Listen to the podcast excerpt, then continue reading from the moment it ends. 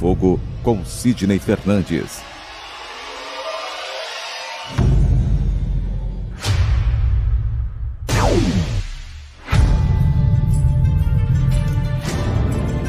Porque nós não temos condição de saber exatamente ou saber ou relembrar como é a espiritualidade.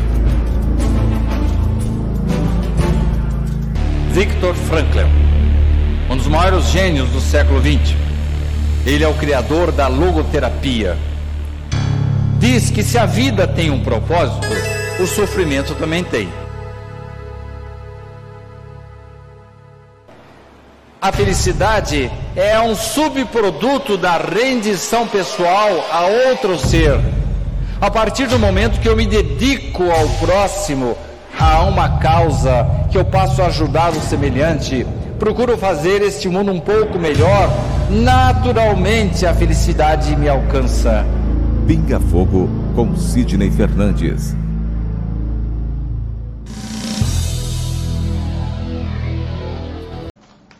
Alô, amigos. Estamos iniciando mais um Pinga Fogo do Centro Espírita Amor e Caridade de Bauru. Como estão vendo, estamos ainda numa situação bastante, vamos dizer assim, precária, fora dos nossos estúdios, mas vamos fazer o que é possível. E a partir de agora, eu tenho toda uma equipe atrás de mim, pegando as perguntas de vocês. E à medida que elas forem chegando, eu vou tentar respondê-las. É, antes, enquanto vocês pensam na pergunta, é, eu quero dizer que nós estamos transmitindo apenas pelo Facebook do Centro Espírita Amor e Caridade, porque o meu equipamento aqui na minha residência não é assim tão completo como de uma TV, de uma rádio, obviamente. Tanto é que vocês vão perceber que eu vou estar sozinho aqui. Mas não estou sozinho não. Eu tenho mais três amigos que estão cada um no seu computador acompanhando e as perguntas que vocês forem fazendo, é, eles vão me repassando. Bem, enquanto vocês pensam no que vão perguntar, eu quero dar aí para vocês uma notícia a respeito de um artigo que me foi encomendado pela editora do jornal Momento Espírita, daqui do nosso centro. E vou dar a vocês apenas é, uma parte do artigo. Eu começo o artigo citando assim: E tendo medo, escondi na terra o teu talento. Bem, o título do artigo é Medo, inimigo invisível. É que nesse exato momento, caros amigos e irmãos, o mundo inteiro está com medo. E aí o que devemos fazer com ele? Assim como, como aconteceu com o servo da parábola, nossos passos de agora estão revestidos de temor, pois a situação que estamos vivendo não é exatamente aquela que gostaríamos que almejávamos. Mas, por pior que seja a situação, por mais rude que ela seja, a pior maneira de enfrentá-la é com o temor generalizado mais do que nunca, nós precisamos alimentar a chama divina que nos foi implantada no íntimo do coração. Você sabe, né? Eu falei muitas vezes aqui nesse programa que todos nós temos dentro de nós, inoculada em nosso espírito, uma chama. E esta chama precisa ser alimentada, ela precisa ser avivada. E este é o momento de não permitirmos que ela diminua de lume. Mas como falar em benemerência neste momento difícil por que estamos passando? Porque afinal de contas, todos estamos nos sentindo impotentes, seguros, inseguros. Mas a humanidade já passou por eh, situações muito difíceis.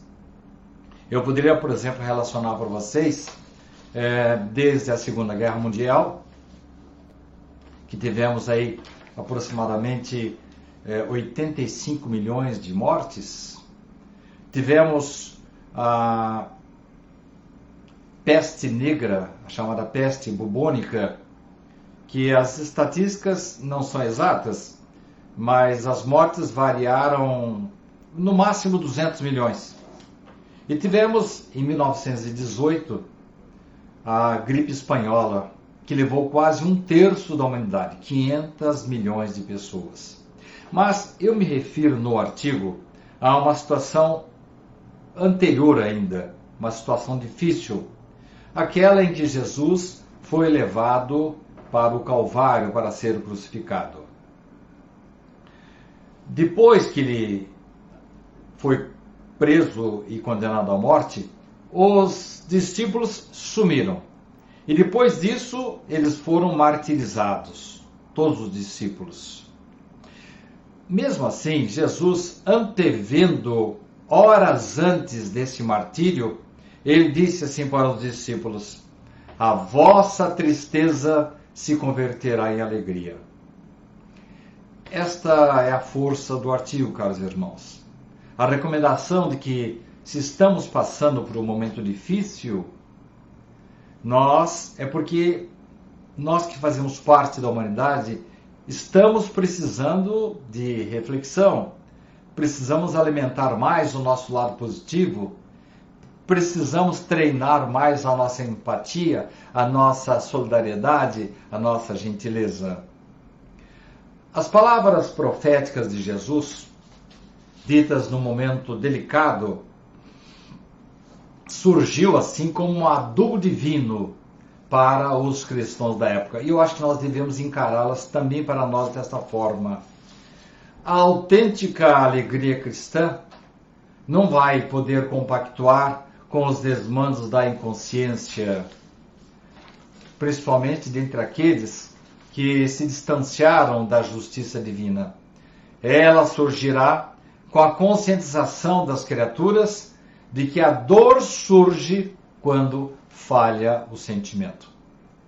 Bem, eu tenho mais coisas para dizer do artigo, mas eu vou agora dar atenção para vocês se há já alguma pergunta que nós possamos conversar a respeito. Temos aqui uma pergunta da Cristina Antônio Forlim.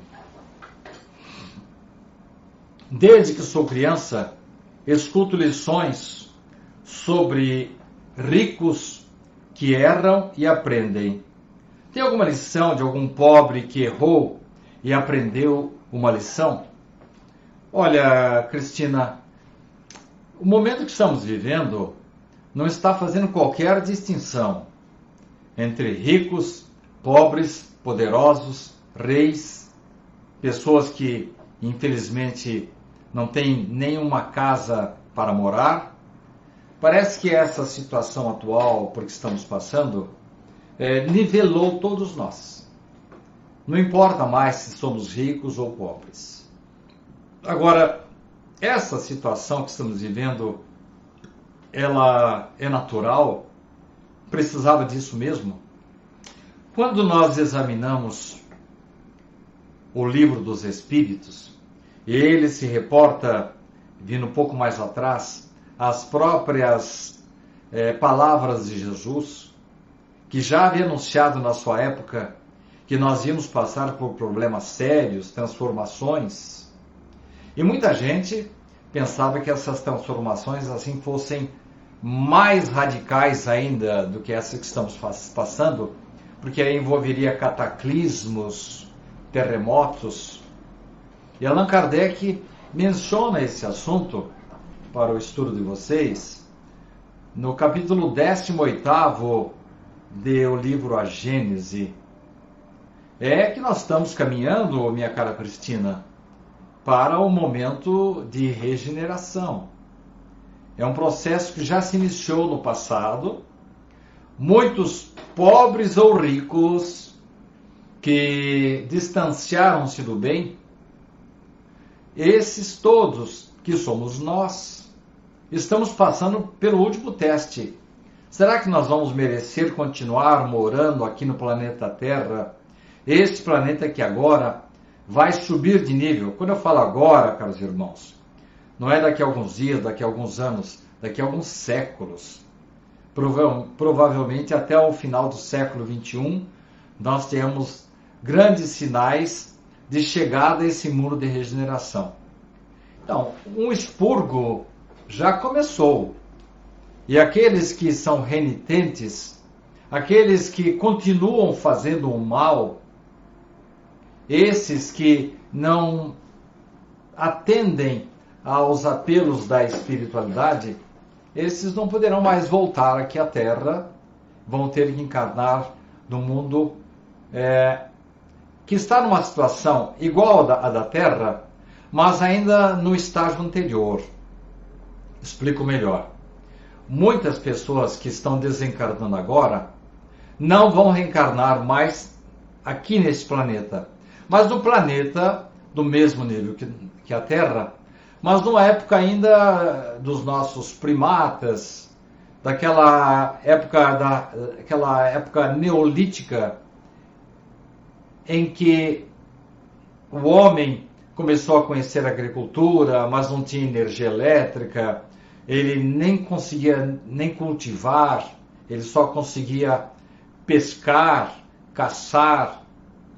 Então, eh, notem bem, é como alguém que morasse na Europa e de repente eh, passasse a morar no centro da África, onde hoje há uma situação muito difícil em que a expectativa de vida não ultrapassa os 30 anos, não há energia elétrica em muitos lugares, nem pensar em água encanada, alimentação difícil, muitas doenças. Então, é esse futuro que espera as pessoas que ainda estão teimando em praticar o mal. Então, Sérgio, que está na retaguarda, é, Jonatas, e Reginaldo Viana. Estou à disposição de vocês para qualquer pergunta que venha surgir para nós. Enquanto não surge nenhuma pergunta, eu vou continuando a ler para vocês o trechinho deste artigo meu. Quero lembrar vocês que hoje nós teremos um sorteio de cinco livros. Bem, pela, pela situação que nós estamos passando agora, vocês, vocês devem estar imaginando a nossa dificuldade de ir ao correio, de mandar um livro. Então nós vamos sortear cinco livros e por enquanto não vamos mandar o livro impresso, vamos mandar uma cópia em PDF. Então o Sérgio vai se encarregar desse sorteio, assessorado que está nesse momento pelo Jonatas e pelo Reginaldo Viana. Vamos continuar aqui. Richard Simonetti, sobre esse assunto que nós estamos mencionando, uma certa ocasião falou assim: o Espiritismo nos permite superar a visão estreita do homem perecível para alcançar a visão ampla do espírito imortal. O que ele quis dizer? É que enquanto nós estamos aqui encarnados, as nossas preocupações são apenas com o nosso corpo, com a matéria, com o mundo que estamos vivendo. A doutrina espírita vem nos esclarecer que a nossa vida verdadeira é além desta vida. Nós estamos aqui num mergulho momentâneo e vamos retornar à vida espiritual. Com isso, essa grande, essa avançada mensagem que o Espiritismo nos traz, hoje oferecida à humanidade, permite-nos, tanto quanto possível, aproximarmos-nos com o exercício da inteligência das razões de Deus para nossas vidas. Olha só, Simonetti já pressupõe aqui, quando ele fala na inteligência, que os cientistas, os homens de saber, diante de uma situação difícil pela qual estamos passando agora, eles estão trabalhando intensamente. Criaturas que estão dormindo muito pouco, estão procurando é, a solução, o antídoto, a vacina, o remédio ideal para esse momento. Então é o que Simonetti cita. O homem com exercício da inteligência vai conseguir minimizar essas situações e ao mesmo tempo vai começar a pensar em Deus, vai começar a refletir mais na vida, entender o porquê estamos aqui, de onde viemos, para onde vamos e qual é a nossa obrigação atual, o que devemos fazer da nossa vida. Eu acho que esse momento também, caros irmãos, é o da reflexão. Será que nós estamos assim conscientes? Estamos fazendo o melhor possível com o nosso corpo, com a nossa inteligência? Estamos aproveitando bem essa encarnação? Eu me lembro de uma situação que André Luiz presenciou no livro Os Missionários da Luz, quando é, o mentor, acompanhando uma nova encarnação, eles estavam no Instituto de Reencarnação lá da Espiritualidade. E ele disse a um dos, uma das pessoas que estava assim se preparando para reencarnar. Bom, primeiro ele o cumprimentou porque ele havia solicitado, olha só, o, reencarnante, consciente das suas necessidades, ele havia pedido para nascer com uma perna mais curta do que a outra. Que absurdo, alguém vai dizer. Absurdo quando estamos aqui na Terra vendo as coisas sob o nosso ponto de vista.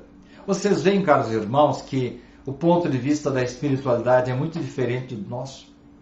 Aquilo que para nós representa muita dor, desgraça, sofrimento, infelizmente, às vezes é o remédio necessário para a gente despertar para a vida. Então eu me lembro que esse mentor disse para esse rapaz que estava para reencarnar: Não volte aqui antes dos 70. Bom, 70 porque naquela época, por volta dos anos 40 aí, era a expectativa de vida máxima do brasileiro. Hoje, infelizmente, é, ela já se dilatou um pouco, né? Tanto é que eu já estou com quase 72 e espero que eu tenha mais uns 5 ou 10 anos de vida por aqui com vocês. Pois bem, ele estava se referindo à situação do completista. O que é completista? É o espírito que faz o melhor, dá o melhor de si para aproveitar o tempo que lhe foi oferecido, isto é, aquele combustível divino que ele teve acesso, e também aproveita bem esse tempo para melhorar a sua espiritualidade, para poder aproveitar a vida não no sentido material, mas no sentido espiritual. Nós temos acompanhado aí ultimamente é, muitos depoimentos de cientistas, médicos, lembrando-nos que nós precisamos sim espiritualizar a nossa vida. Aliás, falei para vocês no programa anterior que houve um congresso de cardiologistas em Fortaleza há algum tempo atrás, e somente agora que essas conclusões foram é, divulgadas, foram é, publicadas, em que todos os cardiologistas vão é,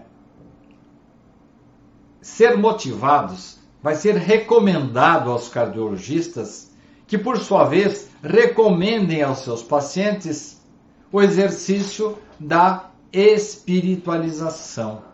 Eles não vão falar em, especificamente em uma religião, e nem deveriam, porque todas as religiões levadas a sério são importantes, são suficientes para o homem. Mas o que eles querem dizer é que às vezes nós não aproveitamos adequadamente o combustível divino da vida e acabamos por voltar à espiritualidade antes da hora. Ou porque ingerimos muita comida, não necessariamente comida estragada, mas comemos demais, ou colocamos muita droga para o nosso organismo, isto é, coisas que vêm de fora para dentro, ou também permitimos que as coisas negativas, lembram-se que eu falei no começo da conversa que nós temos a chama divina dentro de nós, mas temos um outro lado negativo. E às vezes nós cultivamos essa negatividade. E quando colocamos para fora essa negatividade, quando não seguramos a língua no palavrão, na maledicência, não nos preocupamos com o semelhante, não exercitamos é, a preocupação com o outro, todos nós temos que pensar que nós somos servos de Deus. Criaturas que foram colocadas na terra não é para gozar a vida, é para é, sermos úteis. Por que, que estamos vivos aqui na terra? Qual a razão da nossa vida? Bom, alguém vai dizer assim: ah, estamos aqui para pagar nossas dívidas. Sim, é verdade isso. Ah, estamos aqui para promovermos a nossa reconciliação com os nossos desafetos. Também é verdade isso. Mas nós estamos aqui, caros irmãos, principalmente para evoluir, para melhorar, para retornarmos à espiritualidade melhor do que aqui chegamos. Bem, vamos dar uma paradinha na minha leitura. E vou ver se temos aí alguma pergunta vinda de vocês. Que. É, ah, temos várias perguntas aqui agora.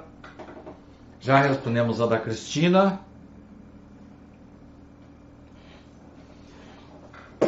A pergunta agora da Renildes. Renildes Santos. Meu filho suicidou-se de maneira indireta o que você acha que o aguarda do lado de lá? Renildes, em primeiro lugar, mesmo aqueles que se suicidam deliberadamente, querem se matar, mesmo esses recebem do outro lado da vida o afeto, o abraço das pessoas que o amam. O problema é que às vezes é, eles chegam lá numa situação, situação assim, tão precária. E note bem, não é só o suicida que chega desse jeito. Muitos homens de saber que dedicaram-se a vida inteira é, somente à matéria, muitos, muitos deles chegam na espiritualidade como verdadeiros indigentes. E não, não se suicidaram, não. E demoram para acordar para a vida. Então, mesmo as pessoas que não cometeram suicídio, às vezes chegam assim perturbadas, demoram para acordar. Nós temos casos aí citados por André Luiz no livro Os Mensageiros, de indivíduos que aqui na Terra professavam a crença de que eles deveriam dormir quando chegassem depois da morte, até que eles ressuscitassem mesmo que seus corpos tenham sido cremados ou já corroídos pelos vermes, eles alimentavam a ideia de que teriam que dormir o sono eterno para depois voltar. Então André Luiz encontra galpões e mais galpões de indivíduos que estão com pesadelos, perturbados, uma situação difícil lá na espiritualidade. Agora, especificamente a sua pergunta. Ninguém está desamparado, Renil diz. André Luiz foi considerado um suicida, mas ele se matou? Não. O que, que André Luiz fez? Não cuidou bem do organismo, alimentou-se de forma inadequada, passou passou a trilhar certos caminhos assim muito comuns dos homens da sua época, e para ele estava tudo certo mas chegou na espiritualidade, espiritualidade levou um susto. Eu suicida? É, você é suicida. Não cuidou direito do seu corpo. Então, muitos de nós, Renildes, vai chegar desse jeito lá. Mas ninguém está desamparado. E da mesma forma que há agravantes para aqueles que deliberadamente se mataram, conscientes do que estavam fazendo, não estavam passando por nenhum momento de perturbação ou mesmo de é, suicídio ou de obsessão, vamos dizer assim, mesmo essas pessoas é, chegam com dificuldades na espiritualidade. Então Renil diz: é provável sim que o seu filho, num primeiro momento, tenha passado por uma situação assim de desconforto. Mas mais do que André Luiz, que era um bom homem, e mesmo assim ficou perturbado, foi considerado um suicida. O que significa isso? Significa que se o seu filho era uma pessoa boa, embora tenha abusado, é, vamos dizer, de alguma coisa, e chegado lá na condição de suicida inconsciente, se ele tiver um pouco de juízo, o que André Luiz não teve, em pouco tempo ele estará conscientizado da sua situação. Eu me lembro de uma história que eu contei é, de Barsabás. Ela foi registrada por irmão X no livro Espírito da Verdade, que era um fascínio aqui na Terra. E vai para a espiritualidade numa situação difícil, precária, sombria. Mas de repente ele começa a ver a luz, começa a ter uma certa noção das coisas, e o mentor disse: Olha lá, alguém está orando por você lá da terra.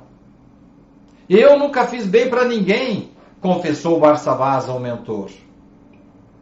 Você se lembra de uma ocasião que você deu um pão para um menino enjeitado? O menino, você deu com amor, coisa rara na sua vida, mas você deu um pão com amor? Jonaquim, o enjeitado, esse mesmo. Siga essa luz que está vindo das orações de Jonaquim Barsabás, que você vai ter a oportunidade do renascimento. Então, minha cara Renildes, se um pedaço de pão provocou esse milagre da permissão da espiritualidade para que Barsabás tivesse uma nova oportunidade, imagine, eu imagino que seu filho deva ter feito algo de bom, muitas coisas boas, talvez tivesse desviado um momento no seu caminho, mas daqui a pouco ele vai receber a luz assim como esse facínora, esse tirano do Barsabás recebeu, porque havia dado apenas um pedaço de pão. Vamos ver aqui outra pergunta. A Cristina Antônio Forlim. Sexta-feira passada, falaram neste programa que a reencarnação acontece de 4 a 10 anos. Quando assisto programas que apresentam psicografia, os netos geralmente encontram as avós. Se for assim, parece que não fecha. O que você acha? Concordo com você, Cristina. Realmente, a permanência nossa na espiritualidade é muito maior do que esse tempo. Agora, há casos e há casos. Às vezes a espiritualidade permite que ocorra a reencarnação logo em seguida, ou mesmo que haja o despertamento para que a pessoa dê o seu testemunho. Nós vemos inúmeros casos de espíritos que retornam em seguida. Acontece isso muito na Índia, em que quase todos os habitantes da Índia e do Paquistão aceitam a reencarnação, muitos não mas muitos aceitam, uma, uma grande parte deles aceita, e eles reencarnam em seguida. E há um caso que eu contei aqui no programa, tempos atrás, que o indivíduo chegou de volta e falou para o pai: Pai, eu, eu não moro aqui. E essa família não é minha. Para encurtar a conversa, gente, o pai o levou para outra cidade. Chegou lá, esse menino, esse jovenzinho, mostrou onde estava é, é, a, a, a situação, desculpe, mostrou a padaria que ele tinha, a padaria que ele estava sendo cuidado por um primo dele. E foi até engraçado que quando ele entrou na padaria, é, estavam conversando e particularmente o pai falou com o primo e disse assim, realmente, eu tive um primo que era o dono dessa padaria e morreu é, porque tomou leite estragado. Nesta hora, estava passando um senhor bem na frente da padaria. E o menino, de repente, sai correndo, gritando assim: Yasmin, Yasmin, cadê o dinheiro que você me deve? o Yasmin ficou surpreso, né? Porque ele não devia dinheiro nenhum para aquele moleque. E aí depois, mais tarde, constatou-se que efetivamente ele devia dinheiro para o personagem da vida anterior daquele menino. Então, é, nós podemos chegar a essa conclusão, Cristina, de que essa questão de tempo é muito relativa. Às vezes, para que os homens tenham uma orientação, eles possam ter elementos para acreditar que a vida continua, que nós temos várias encarnações, o reencarno ocorre logo em seguida. Mas, normalmente não é assim. Basta a gente fazer uma conta. É, quantos habitantes nós temos atualmente no planeta Terra? Vamos arredondar para, para 7 bilhões? Está muito bem. Emmanuel, uma certa ocasião, disse para Chico que nós iríamos chegar dali a pouco, que a população em volta do planeta Terra estava em torno de 20, vamos arredondar para 21. Então temos 7 bilhões encarnados, total de 21, então temos 7 aqui e 14 bilhões lá em cima, certo?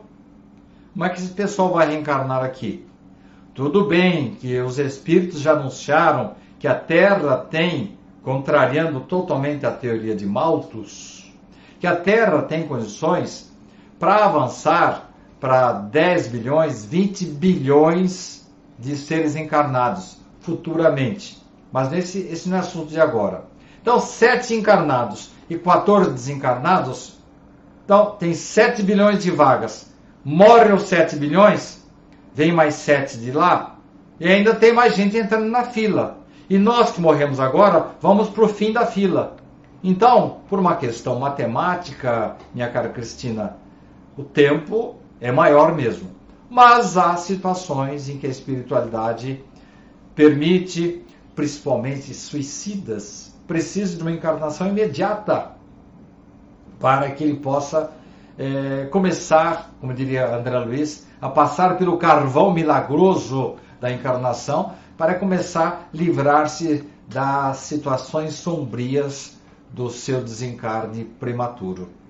Naquela questão ainda de suicídio indireto, é, tanto a Cristina como a Renildes, vamos considerar uma coisa. Muita gente que morre num acidente na estrada, a gente logo vai dizendo assim: ah, coitado, chegou a sua hora. Não havia chegado a hora. Ele simplesmente jogou a vida fora. Morreu antes da hora. Ao contrário do completista, que às vezes pode chegar aos 70, aos 75, 80 e até dilatar mais um pouco, dependendo das suas necessidades e dependendo dos seus méritos. Há pessoas que tinham aí a perspectiva, vamos ficar com o mesmo número de 70, poderia viver até os 70 e morre aos 30, 40 por pura imprudência porque ingeriram drogas, bebidas e jogaram a vida fora. Vamos adiante? Eduardo Carlos Bianchi. Boa tarde.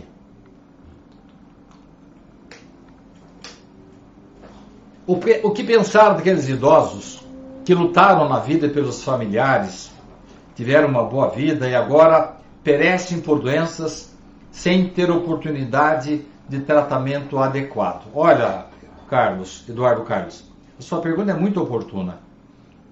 Richard Simonetti referia-se ao índice enorme de mortalidade. Agora acho que nem tanto, mas naquela época das crianças do Oriente Médio, das crianças do interior do Nordeste, e que vivem numa situação assim precaríssima. Era karma delas morrerem desse jeito? Claro que não. É que nós, homens, somos ainda muito egoístas e o nosso sistema de saúde, agora, depois dessa, dessa crise por que estamos passando, vocês vão notar como o nosso sistema de saúde vai melhorar. Como que de uma hora para outra conseguiram dinheiro para criar mais hospitais, melhores condições de saúde? Então, parece que a gente precisa levar um cutucão nos fundilhos para despertar para as verdadeiras necessidades das pessoas. E o que dizer de idosos que morrem sem o tratamento? Não é karma deles. Talvez tenha passado por a situação kármica de contrair a doença. Porque certas pessoas, vocês vão ver, mesmo que estejam em situação de risco, não vão contrair a doença. Por quê? Porque eles têm uma espécie de proteção espiritual. Eles têm méritos para servir de antídoto às doenças. Mas aquelas que não estão, vamos dizer assim, exatamente em condições de repelir a doença por si só, precisariam ser bem assistidas. Querem que eu compare? A situação da Coreia do Sul, da Alemanha, estão com um índice grande de contágio, mas com índice de mortalidade muito baixo. Por quê? Porque são países que têm responsabilidade social. Então não é karma, Eduardo Carlos Bianchi, as pessoas morrerem por falta de higiene, por, por não terem água, por não terem condições ideais de sobrevivência. Isso não é castigo de Deus, é responsabilidade nossa, dos homens, que precisaríamos cuidar melhor dos nossos semelhantes. Fiquei sabendo ontem, vocês se lembram daquele bunker em que foi encontrado um valor, valores expressivos de dinheiro guardados no apartamento? Quem imaginaria que esse dinheiro, que provavelmente foi retirado do povo, de empresas que não investiram isso na população, não cuidaram da saúde, da educação, das estradas, da segurança, essas, esse dinheiro que foi surrupiado do pobre brasileiro, se houver autorização, foi o Procurador-Geral da Justiça que pediu autorização para o Supremo Tribunal Federal. Se houver autorização, todo esse dinheiro ali encontrado vai ser colocado agora para combater essa doença, esse vírus que está assolando o nosso país. Percebem vocês que às vezes por vias indiretas nós temos é, passamos a ter condições para cuidar mais dos idosos, esses que lutaram pela vida, eles teriam direito, sim, ficar doentes, pode ou não perecer, não importa isso, o que importa é que eles tenham um tratamento adequado. O que parece-me que no Brasil ele está correndo muito, nós temos visto os noticiários, a criação de leitos hospitalares. Aqui em Bauru, um hospital que ia demorar um pouco ainda para ser colocado em funcionamento. Hoje eu vi uma notícia no jornal de que provavelmente é, em pouco tempo ele vai ser colocado. É, olha aqui, Hospital das Clínicas de Bauru já tem plano para abrir. Isto é, o, um hospital que demora muito tempo ainda para abrir e agora parece que os homens acordaram, né? E uh, vão colocar dinheiro onde deveria ser colocado e não para o aproveitamento de fins escusos. Vamos continuar aqui. O Sérgio Soares está perguntando. Tenho visto muitas pessoas responsabilizando Deus por essa situação em pânico, perdem a consciência da razão. É verdade, Sérgio. O que poderemos fazer para que se amenize essa situação, além das orações, pois estou no grupo de risco. Eu também estou, viu, Sérgio? Bom, em primeiro lugar, nós viemos do bem e estamos destinados a ficar, permanecer e continuar no bem. Então, é, o mal não vem de Deus. O mal vem da ausência do bem dos homens. Como é que Deus traz o bem para os homens? Através dos homens. Mas alguns desviam-se do bem e trazem o mal para os homens. esses vão responder pelos seus compromissos, pelos seus desvios de conduta, porque esqueceram-se do bem que eles teriam que criar. Então, é, essa história de responsabilizar Deus, caros amigos e irmãos, Deus quer o nosso bem. Se vocês lerem o livro dos Espíritos, vão perceber como lamentam os espíritos superiores as dores. O momento difícil é, em que as criaturas, porque as criaturas estão passando. Eles lamentam a deficiência, a dor, a criança que nasce com câncer, a criança que nasce com síndrome de Down. E eles que sabem, porque nós assim olhamos só o que a pessoa está passando agora, só o sofrimento de agora. Mas uh, os espíritos superiores têm uma visão é, muito mais ampla. Eles podem ver o nosso passado, encarnação imediatamente anterior, as outras também, e sabem que se estamos sofrendo, não sabemos porque estamos sofrendo, mas sabemos que merecemos. Então, esta situação, caros irmãos, de sofrer o mal, não é coisa de Deus. É descuido dos homens. E estas situações precisam ser resolvidas por nós, com melhor conscientização. Por isso, Sérgio, eu entendo, assim como você, que nós devemos continuar orando. A religião, nesta hora, é muito importante. Eu sempre digo que qual, qual que seja a religião, nós precisamos levá-la a sério. Temos que colocar a empatia. Estão aí muitas campanhas pela internet. Ainda que a pessoa não tenha muitas condições financeiras, mas doar um valor para um bem não perecível, para um, é, um elemento que venha trazer mais higiene para as pessoas. Aqui em Bauru mesmo temos várias campanhas. Basta você entrar no computador e transferir na conta. Aqui em Bauru temos um promotor público que está cuidando. Então não importa qual valor que você vai doar. Você vai, você vai doar 5 reais, 10, 100, mil, 10 mil reais. O que importa é que nós tenhamos empatia, nós tenhamos misericórdia, que nós tenhamos compaixão daqueles que estão numa situação pior do que a nossa. E desta maneira, possamos ensaiar, começar a palmilhar a nossa vida com a solidariedade. E o brasileiro é realmente muito solidário. Eu tenho visto demonstrações extraordinárias de solidariedade principalmente nos meios mais humildes. Engraçado, né? Parece que as pessoas mais pobres são mais solidárias do que aquelas melhor arrumadas, né? Vamos mais um pouquinho? Paulo Júnior. É, eu não entendi sua pergunta, Paulo. É, eu gostaria que você falasse sobre os espíritos da aquisição. Eu não sei o que é isso, não, Paulo. É, dá, dê mais detalhes para o Sérgio ou para os dois meninos que estão acompanhando as perguntas, que aí eu vou tentar responder. Desculpe, mas eu não entendi, Paulo. Ah, olha aqui, a Vera, da Alemanha. É, obrigado pelo abraço.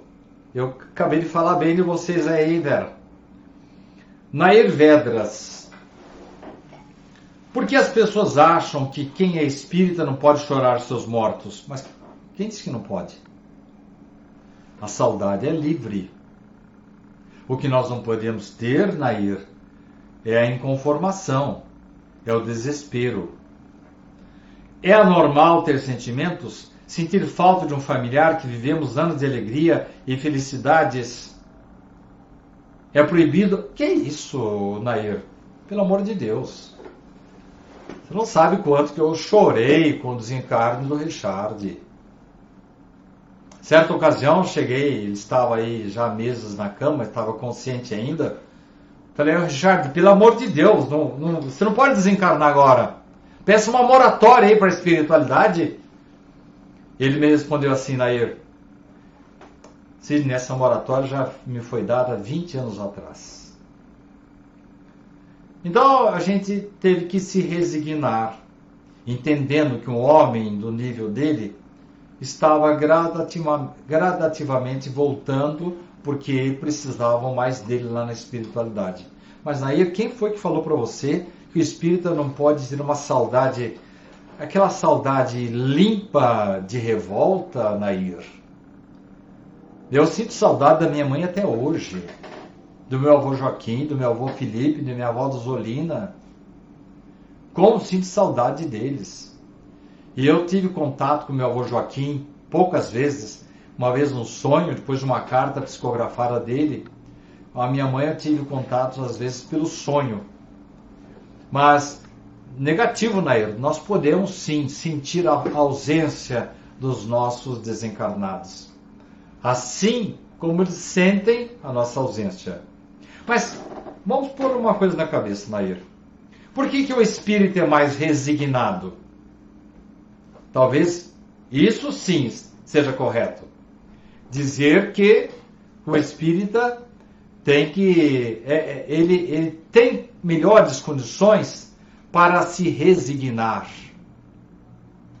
Porque sabe que a vida verdadeira é do outro lado da vida.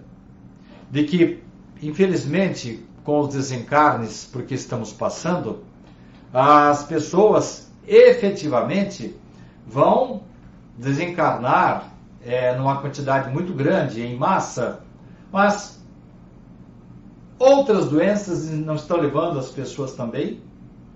Nós vamos atingir daqui a pouco é, um alto índice de doenças, não pelo coronavírus, mas pela influenza e também é, pelo mosquito Aedes aegypti, então, vamos passar por uma quantidade grande de desencarnes, mas não é que a gente fica feliz que as pessoas estão voltando ao plano espiritual. A gente sente o retorno, mas sabe que eles estão voltando para a pátria verdadeira, que a vida continua.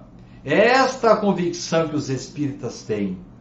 E eles voltam para dar comunicações, para dar o seu testemunho, para nos dizer como estão, isso nos traz um grande consolo. Então, Nair, não é verdade que o espírita não possa chorar, não possa sentir saudade. O que ele não pode é ter aquela saudade de inconformação, aquela saudade de revolta.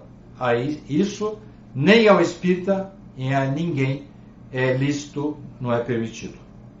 Meu abraço aí ao Milton Pulga, que está acompanhando, grande amigo e irmão, Carmen Lúcia. Ela diz assim: O que está acontecendo hoje no mundo, pela proporção, é o reflexo do que a humanidade mais tem necessidade, que de se preocupar com o próximo? Sim. Independentemente de país, religião, credo, cor, posição social, posição hierárquica, se é rei, governador, presidente. Vocês notaram como há, há vários presidentes, primeiros ministros, várias autoridades que contraíram a doença? Por quê? Elas estão em, não, não, não se escolhe, todos nós estamos nivelados. Agora, Carmen, não vamos confundir isso com o castigo de Deus. Deus não castiga nem premia as criaturas. Deus simplesmente nos concede a oportunidade de colhermos aquilo que semeamos. O apóstolo Paulo já nos lembrava disso. Todas as coisas me são lícitas. Isto é, nós temos o livre-arbítrio. Eu posso fazer o que quiser da minha vida, do meu corpo, do meu tempo. O que eu quiser eu posso fazer. Mas tenho que arcar com as consequências. Porque, embora eu possa fazer o que eu bem entenda, isto não significa que eu não venha ter que arcar com as consequências. E aí Paulo continua: Todas as coisas me, serão, me são lícitas, mas nem todas as coisas me convêm. E aí vem depois aquela frase que todos vocês conhecem, né? A semeadura é livre, mas a colheita é obrigatória. Ô Sérgio, estamos chegando quase às 16 horas. Nós temos cinco livros para sortear hoje. Então nós temos agora uma hora para fa fazer os cinco sorteios. Se é que você já não fez algum aqui e eu não percebi. Temos a pergunta do Reginaldo Marques Aguiar, outra pergunta da Cristina, da Sônia Bernardo, da Marineia, da Neide Farias e do Reginaldo Elisete. Bastante perguntas, hein, gente? Vou ter que é, me apressar um bocadinho aqui para nesta hora agora que nós. Ah, estou vendo aqui que vocês estão aqui mandando perguntas. Desculpem, gente, porque eu estou sozinho hoje, né? sozinho aqui, né? Porque os três estão ali atrás me bombardeando de perguntas, viu, gente? Então tenha só um pouquinho de paciência para a gente poder administrar tudo que está acontecendo aqui, gente. É... Opa, temos a primeira sorteada de hoje. A Kelly Nunes, de São Paulo. Ô Kelly, acho que você já ganhou outras vezes, né? Ô Kelly, os livros de hoje são todos da minha autoria. Eu tenho 12 livros da minha autoria. É, se você estiver aqui no Pinga Fogo, o Sérgio vai colocar para vocês agora. Sérgio, será que dá para você fazer isso, por favor? Coloca a relação dos meus livros ali no grupo Pinga Fogo e a pessoa sorteada, na hora que for mandar um e-mail para mim ou um WhatsApp para mim, já coloca o livro que ela quer que eu mande. Eu terminando o programa, já mandarei. Bom, o meu e-mail você já sabe, mas vou repetir. 1948 arroba uol.com.br Esses meninos, esses maluquinhos que me ajudam aí, ficam espalhando aí que o 948 é o ano que eu nasci mas eles estão certos, é isso mesmo, viu gente? É a minha idade. Kelly, então você foi sorteada. Mande para nós aí é, um e-mail ou então uma mensagem é, com o seu e-mail ou principalmente dizendo, Kelly, qual dos 12 livros da minha autoria você quer receber aí no seu computador. Vamos continuar, minha gente. Reginaldo Marques Aguiar, de Bauru, caro amigo, irmão de Bauru.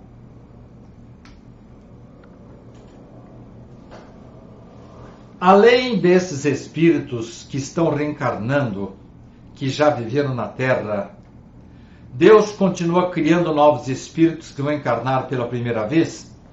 Bem, Reginaldo, em primeiro lugar, é, são duas perguntas diferentes.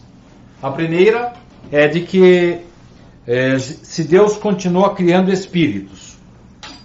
Allan Kardec perguntou isso. E realmente é verdade, ele continua criando. Nós não sabemos como, quando, para onde eles estão indo, mas é verdade, continua criando. Mas eu acho que a sua pergunta, Reginaldo, corrija-me, corrija-me, corrija-me se eu estiver errado, é se nesse vai e vem de espíritos aqui da Terra, em que as pessoas é, estão, alguns saindo da Terra para encarnar no mundo numa situação um pouco pior. E não voltam tão já para reencarnar aqui. E alguns que estão chegando, eu acho que você quer saber se esses que estão chegando Estão vindo de outros planetas? Sim, pode acontecer. Como aconteceu, por exemplo, na época na era neolítica, em que vieram espíritos lá de Capela. Capela é um sol, aliás, não, não é apenas um sol, são dois ou três sóis. Agora é, os astrônomos descobriram que são dois ou três sóis, mas não importa. Então, um planetinha que estava na situação parecida que está na Terra agora, eles foram exilados. vieram desse planetinha dos sóis de Capela e reencarnaram na Terra. Então, vieram de outro planeta. Mas pode acontecer, Reginaldo, que alguns espíritos que já desencarnaram, saíram daqui da Terra, foram degradados para outros planetas, pode ser que eles já estejam voltando ou tenham futuramente a oportunidade de voltar para a Terra. Assim como os exilados de Capela um dia puderam voltar para aquele planetinha lá. Eu acho que é isso que você queria saber, né, Reginaldo? Se não for, volta a me perguntar, dar mais detalhes que eu vou responder para você. É, que é Reginaldo, Cristina Antônio Forlim. Você sabe se Chico Xavier mandou alguma mensagem agora que está do outro lado? Como sendo do Chico. Ah, mas eu vi um monte de mensagens aí vindo lá de Uberaba mesmo. Não acredito. Por enquanto, tudo que li não pertence ao Chico. Chico é um espírito superior. Ah, ele passou por muitas dores? Sim, natural. Alguns espíritos superiores pedem passar, para passar por dores, até para se prevenir de alguns enganos que possam acontecer em suas vidas aqui. Não importa. Chico era de um nível superior ao nosso. Então, se vier uma mensagem dele, imagine vocês, um homem que você pega os livros de Chico, quando você começa a ler um, um livro do Chico, você vê o espírito da letra do autor da psicografia dele. Mas precisava de um instrumento bom. E Chico era esse instrumento divino, esse médium de Deus. Ele precisava, como realmente tinha, uma grande capacidade. Ah, mas no comecinho ali era um mero regador de, de uma plantação de alho. Sim, mas dali a pouco Chico foi se recordando, foi se instruindo, foi relembrando e desencarnou como um verdadeiro sábio. Então, se vier uma comunicação do Chico, a gente vai perceber é que de, um nível superior. Chico aprendeu muito com Emmanuel, com André Luiz, com Bezerra de Menezes, com todos aqueles, aqueles aquelas centenas de poetas que ele recebeu e muitos outros livros assim de caráter científico que até hoje a gente para ler tem que ter um dicionário ao lado.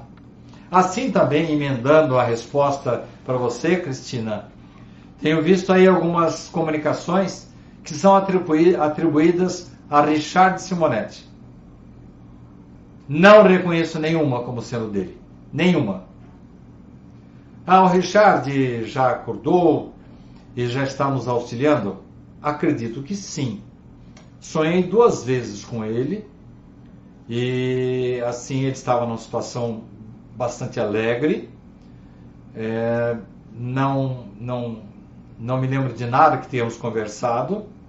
Eu acho que apenas para dar um sinal para nós de que ele estava numa situação um pouco melhor, mas não acredito que ele tenha se comunicado.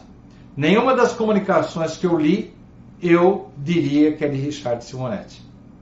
Então tenhamos muito cuidado, muita prudência. Ah, a gente pode receber a intuição deles? Eu acredito que sim. Richard, nos dez meses que ele ficou de cama, eu tenho a impressão que ele teve condição de gradativamente ir se adaptando, quando ele desencarnou, ele já estava lá no plano espiritual.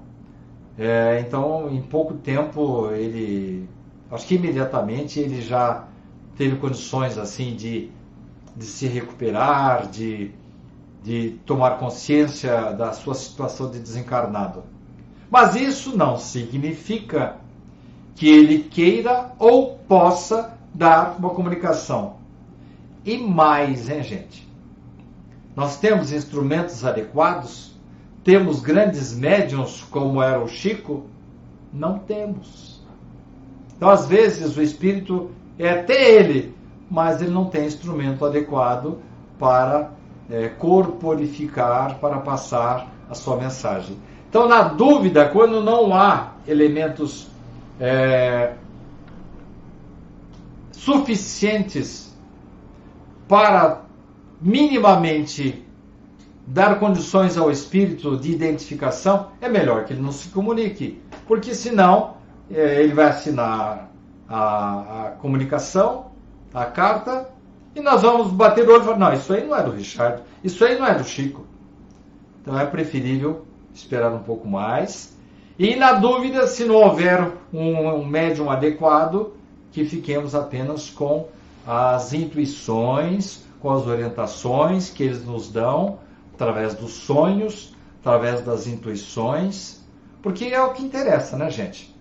E porque uma comunicação dessas, para que, que vai servir? Para nós sabermos que eles é, continuam vivendo, mas nós já sabemos. É para é, agrado do homem, para prova. Que bobagem é essa, né, gente? Espírita precisa de prova para saber que os seus entes queridos continuam vivos? Eu tive dois sonhos com ele. Ah, talvez seja apenas saudade que eu tenho dele, por isso que eu sonhei com ele. Pode até ser.